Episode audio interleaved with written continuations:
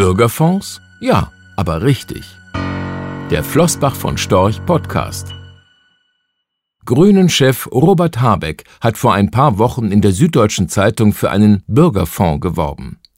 Negativzinsen seien teuer für Sparer und gefährlich für die Finanzmarktstabilität. Ein Bürgerfonds könne deshalb helfen, die Altersvorsorge der Menschen langfristig auf ein breiteres Fundament zu stellen.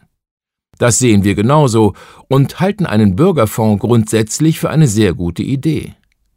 Konkrete Vorschläge gibt es bislang noch nicht, zumindest keine, die uns bekannt wären.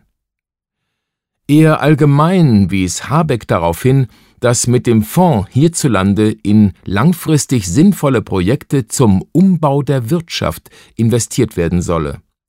Und bei dem Stichwort hören wir doch ganz genau hin Umbau der Wirtschaft.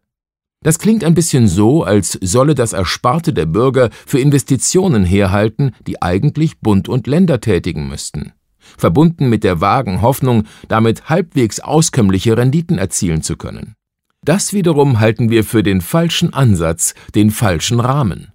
Es wäre ein Fehler, den Deutschen, die hierzulande ihren Arbeitsplatz, also ihr Einkommen und viele auch eine Immobilie haben, dann auch noch die Altersvorsorge auf das Heimatland zu beschränken. Klumpenrisiko nennt man das.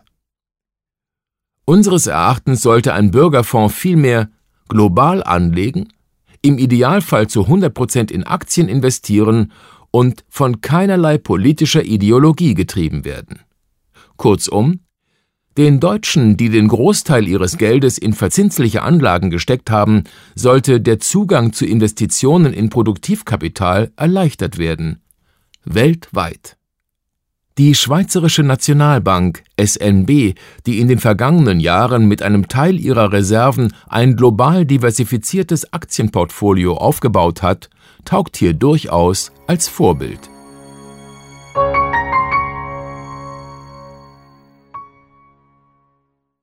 Rechtlicher Hinweis diese Publikation dient unter anderem als Werbemitteilung. Sie richtet sich ausschließlich an Anleger mit Wohnsitz bzw. Sitz in Deutschland. Die enthaltenen Informationen und geäußerten Meinungen wurden mit großer Sorgfalt erstellt, die tatsächlichen Entwicklungen können aber erheblich hiervon abweichen.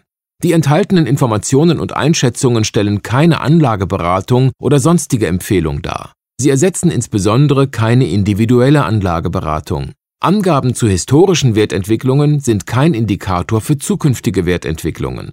Relevante rechtliche sowie weitere Unterlagen zu Flossbach von Storch Fondprodukten sind auf der Webseite www.flossbachvonstorch.de abrufbar. Die in dieser Veröffentlichung enthaltenen Inhalte dürfen nicht ohne die schriftliche Zustimmung der Flossbach von Storch AG vervielfältigt oder verwendet werden